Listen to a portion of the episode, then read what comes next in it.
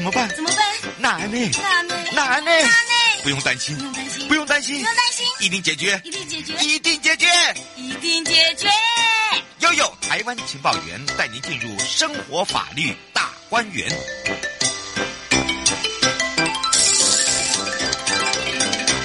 再次回到了生活法律大观园，来看看犯罪被害人权益保障法的新制是有感的哦。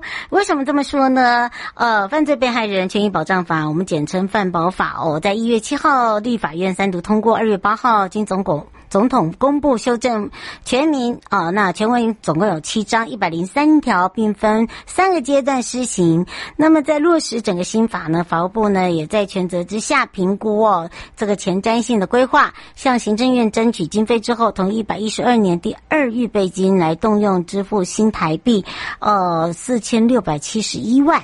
那么一百一十三年预算呢，同步匡列共十二点一亿元，那包含了犯罪被害补偿金在。这个年度预算哦，约大概三亿。在一百一十二年增加了二点八三倍，呃，等于是八点五亿。在一百一十三年，那财团法人犯罪被害人保护协会，我们简称犯保协会呢，在年度的政府补助款里面增加了三点六亿元。那其中一点八亿呢，是用以发放各项的经费补助，以及提供所谓的保护服务的措施。所以在一百一十二年的九月一号，我们呢启用了工作人人员薪资薪资，啊、这样。这样的一个表格，除了专业人员起薪是提高了百分之四点三，从到三万七之外，全体同仁平均调薪四点一，大概一千六百九十元。另外，预计在明年呢，全国会增加补进一百一十四名的人力。那么，呃，这个有利于落实整个新法的规定，跟提升所谓的服务品质。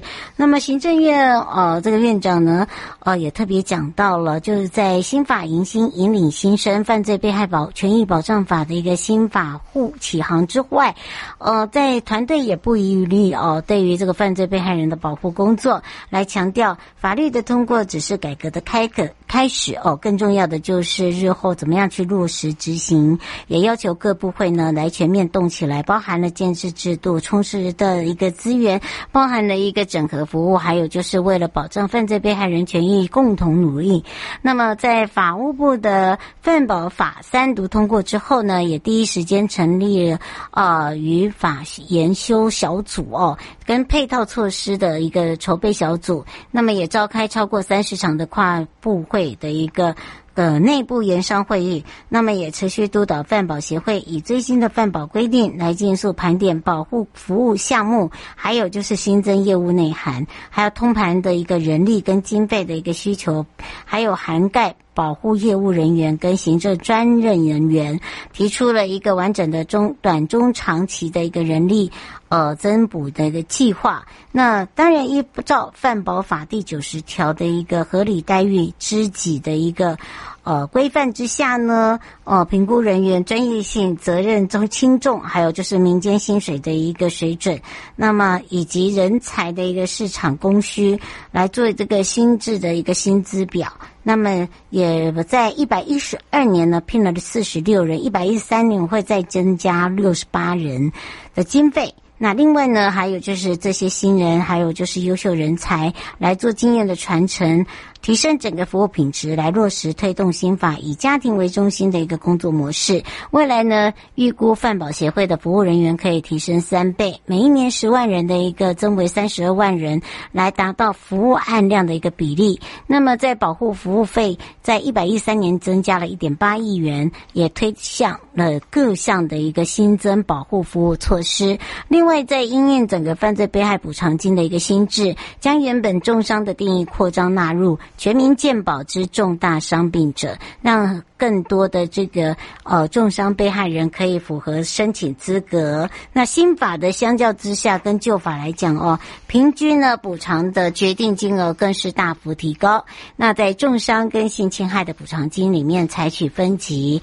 单笔的定额制，一百一十二年的下半年度预估经费的缺口大概要四点四亿元，一百一十三年呢预计呢将增加核发五点五亿元，申请的件数增加一百五十七件。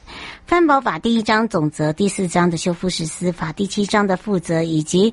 一百一十二年的二月十号施行，提升由行政院进行业务督导跟进行跨部会的一个合作服务网络，那也规范了修复式司法的重要法则。第二章保护服务，第三章的犯罪被害保护人、被害人的保护令，还有第五章的犯罪被害补偿金，这些修法的重要内容已经在七月一号正式施行。第六章的保护机构呢，经由行政院指定于一百一十三年的一月一号启动组织改革，朝向专业化、多元化、透明化。那法务部也感谢行政院院长以及主计处的一个大力支持，让法务部跟范保协会可以进一步的提升犯罪被害人跟家属各方面的贴近跟贴切的需求，来做保护服务跟权益保障。来做疗愈伤痛，并陪伴他们走过这样的一个黎明前黑暗，来彰显司法决议的一个重要价值跟承诺。这也是在犯罪被害修正法之后呢，哦，整个犯罪被害人权益保障法新制是有感的哦。好，除了这个以外呢，在这里也特别讲到一下，就是在呃，我们大家都了解哦，这个很多的这个事物呢，都需要大家一再的修法，那一再的去做一些处理，那么包含了。哦，针对了，在昨天有讲到了这个西门町之狼的延长强制治疗三年，这边法务部有做一些回应。那性侵惯犯呢？丁大伦假释期间哦，戴上电子脚镣。那么在西门町假冒大学生又性侵女学生。那台湾高等法院裁定就是延长强制治疗三年。那每年要评估有无继续治疗的必要。法务部也特别说明，性侵犯呢出狱之后再犯性侵罪者，一律是不得假释。那在监期间的治疗评估未通过者呢，会向法院再申请呃所谓的刑后强制治疗。那这位呃这个。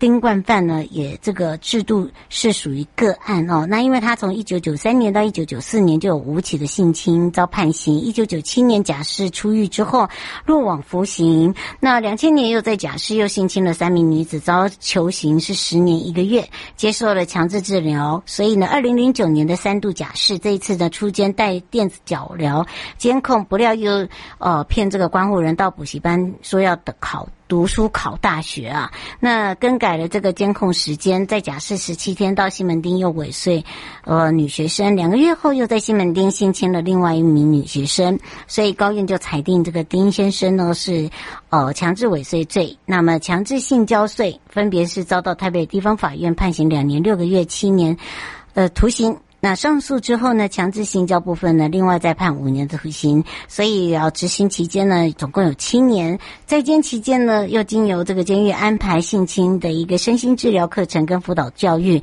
来做鉴定评估。若认为有再犯的危险，二零一七年的六月十四号起又入了培德医院来强制治疗，现在满六年了。那么当然呢，培德医院呢，今年二月决议哦，再犯危险，呃，危险降低，所以呢，高检署的检察官就申请裁定，施以强制治疗期间。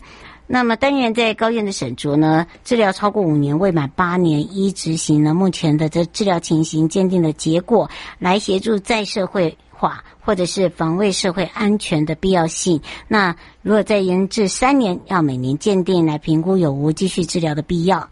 那么今天呢，法务部也回应了丁大伦前三次的假释都是精神科医师、临床心理师、社会工作人员、专业学学者哦组成的评估小组。那依据治疗报告评估再犯的一个风险，来做所谓的通过治疗，才能够准予假释。那么这个案件呢，在监察院遭由纠正之后，已完成性侵犯的一个刑后强制治疗处。所相关的一个后续准备工作，来促使内政部修正性侵害犯罪防治法的一个健全相关法制的作业。